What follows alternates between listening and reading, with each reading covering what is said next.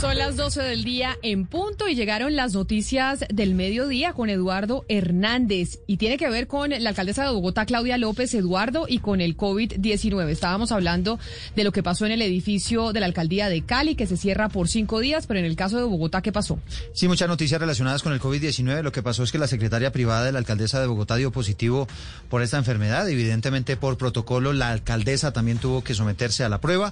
¿Qué se sabe de todo esto, José Luis Pertus?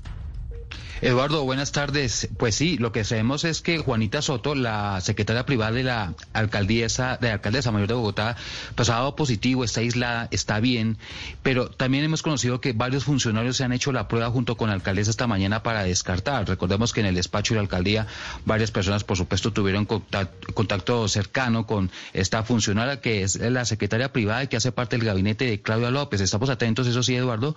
Y Camila, si hay pronunciamiento por parte de la manata en los próximos minutos sobre su prueba, sobre ese, cómo, cuándo se conocerán los resultados de la misma y el estado de salud de su funcionaria privada.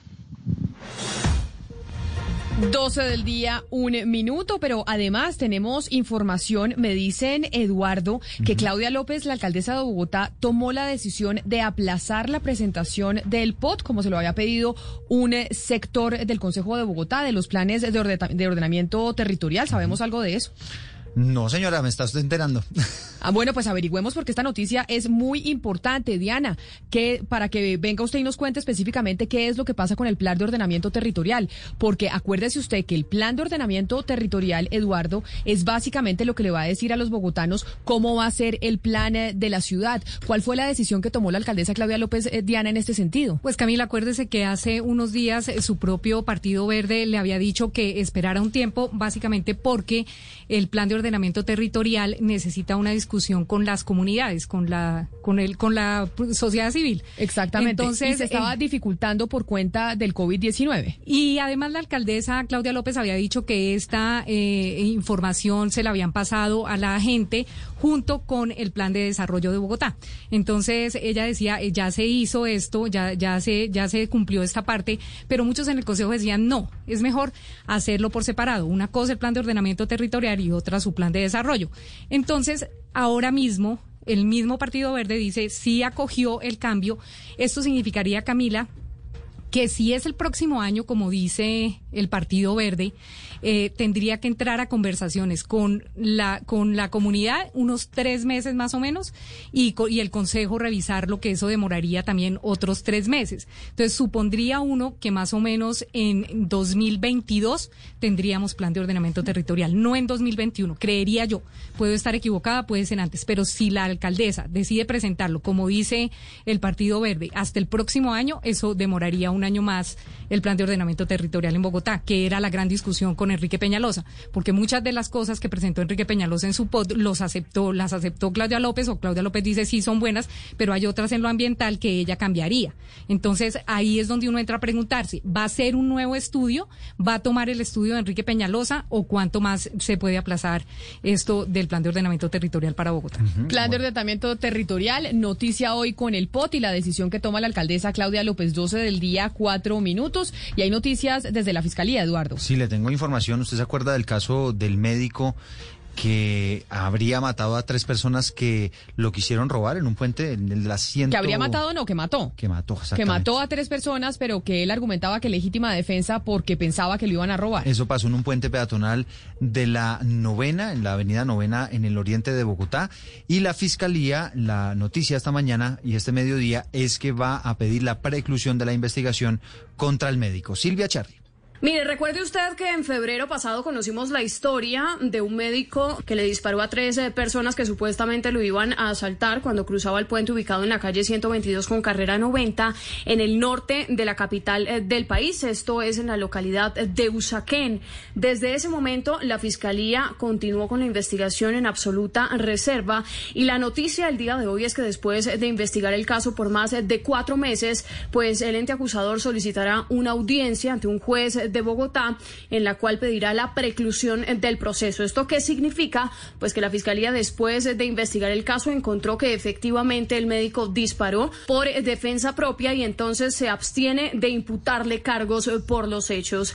Esto hay que aclarar, tiene que pasar por un juez que debe dictaminar si se debe cesar la acción penal o si por el contrario la Fiscalía debe continuar la investigación.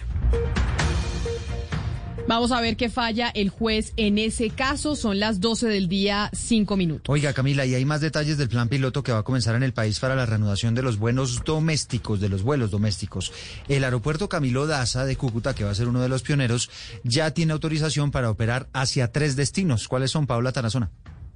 Alejandro Castiblanco, director del área concesionada de Aeropuertos del Oriente, aseguró que serán tres rutas, Cúcuta-Bucaramanga, Cúcuta-Medellín y Cúcuta-Arauca, las que se habilitarían a partir del primero de agosto según el permiso otorgado por el Gobierno Nacional para ser parte del plan piloto de reactivación de vuelos nacionales. Bueno, de acuerdo a la solicitud que realizó la alcaldía, las rutas propuestas son Cúcuta-Bucaramanga, Cúcuta-Arauca, y Cúcuta, Medellín, y el propósito es poder iniciar una reactivación de la economía con el inicio de operación de estas rutas. Alejandro Castiblanco destaca la labor de la alcaldía, de las diferentes aerolíneas y el trabajo en conjunto para realizar y cumplir con los protocolos de obtener este permiso.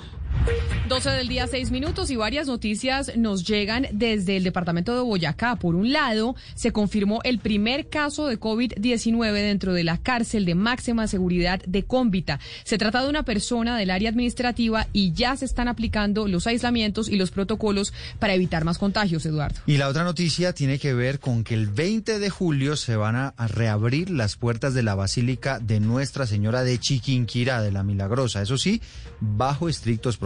Jairo Niño. Hola, buenos días. El aforo máximo en esa primera etapa de reapertura de la Basílica de Chiquinquirá es de 50 personas. Quienes tengan más de 60 años por ahora no podrán asistir al templo religioso por cumplimiento de la norma.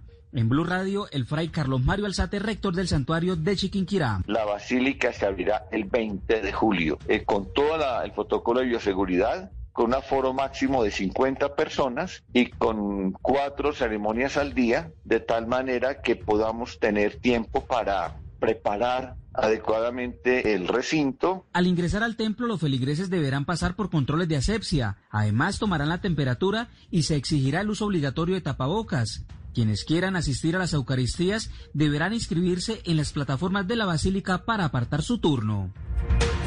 12 del día, 8 minutos. Ya trinó la alcaldesa Claudia López a propósito de lo que acabamos de contar del plan de ordenamiento territorial. Se confirma la primicia de nuestra querida Diana. Dice Claudia López eh, en su cuenta de Twitter, este año presentaremos en el Consejo de Bogotá proyectos cruciales como la armonización presupuestal, los incentivos tributarios, el cupo de endeudamiento, las vigencias futuras y el presupuesto. Y se avanzará en la concertación del POT que radicaremos en el primer trimestre del año entrante. Es decir, si se aplaza por ahora la presentación del plan de ordenamiento territorial. Se aplaza la presentación del POT, que como le explicamos muchas veces a los oyentes, es básicamente el diseño de la ciudad, en dónde se puede construir, en dónde se puede poner un bar, en dónde se puede poner una discoteca y dónde no. O sea que seguimos con el POT de Enrique Peñalos. Sí, por ahora sí. Por ahora seguimos con el POT de Enrique Peñalos. A las 12 del día, 9 minutos, nos vamos para Cali, Hugo Mario Palomar, porque el Consejo de su ciudad eh, no aceptó las explicaciones que dio la actriz porno que grabó una escena en uno de los buses del mío en Cali y que ahora dice que las grabaciones cumplieron con todos los protocolos de bioseguridad.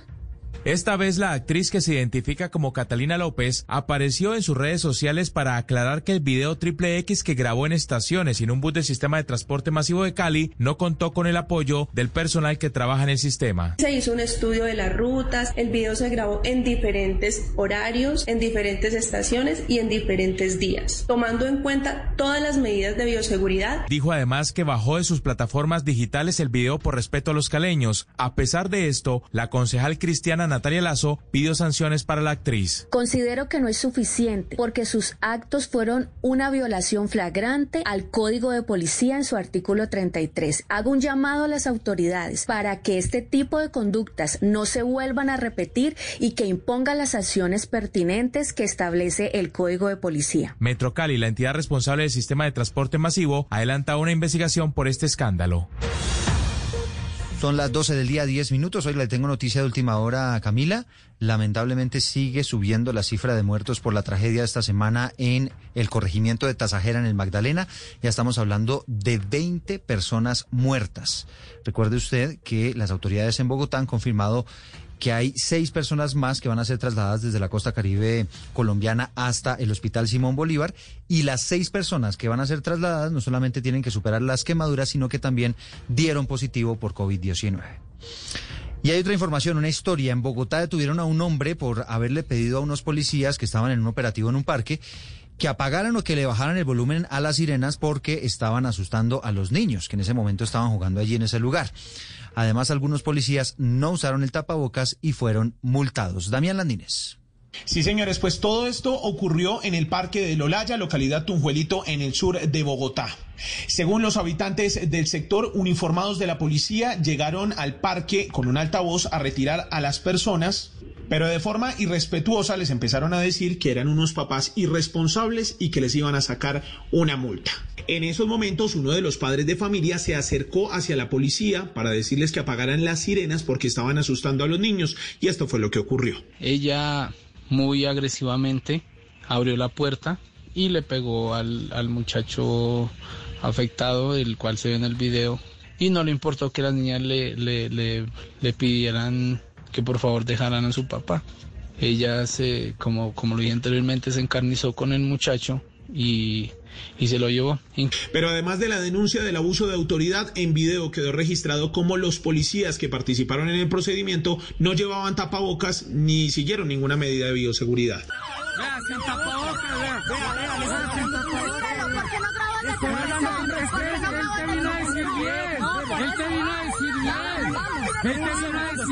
Frente a esta situación, desde la Policía Metropolitana de Bogotá nos confirmaron que se le abrió una investigación disciplinaria a los uniformados y además les impusieron dos comparendos por no tener tapabocas.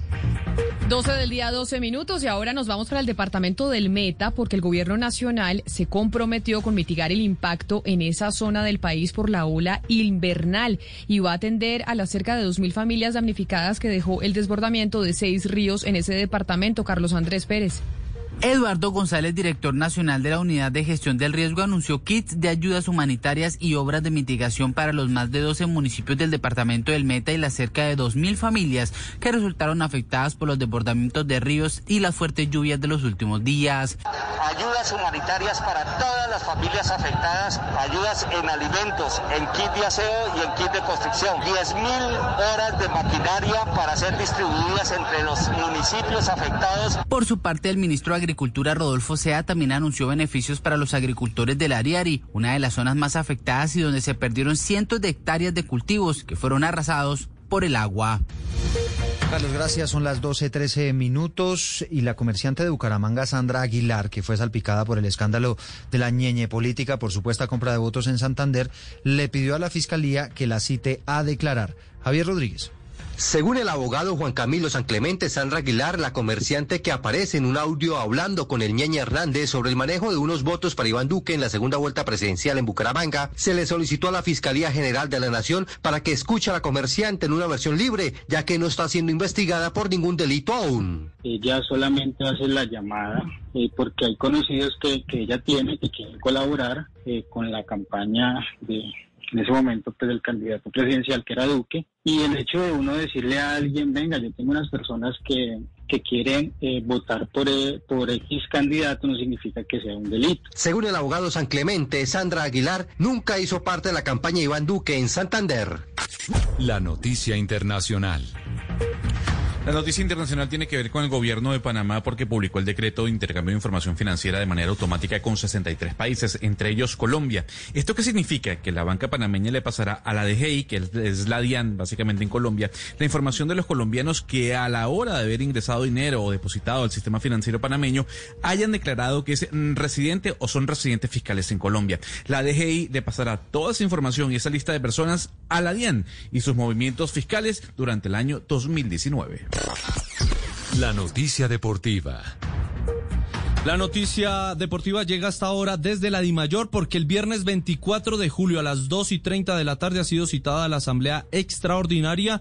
Allí entre los temas más importantes que se deben definir es el cambio de los estatutos. Esto permitirá el cambio del sistema del campeonato tanto de la liga, el torneo y además la liga femenina, la inscripción de nuevos jugadores, la actualidad del protocolo, el contrato de televisión internacional y por supuesto la oposición solicitará nuevamente una votación para tener un cambio en la la presidencia de la entidad.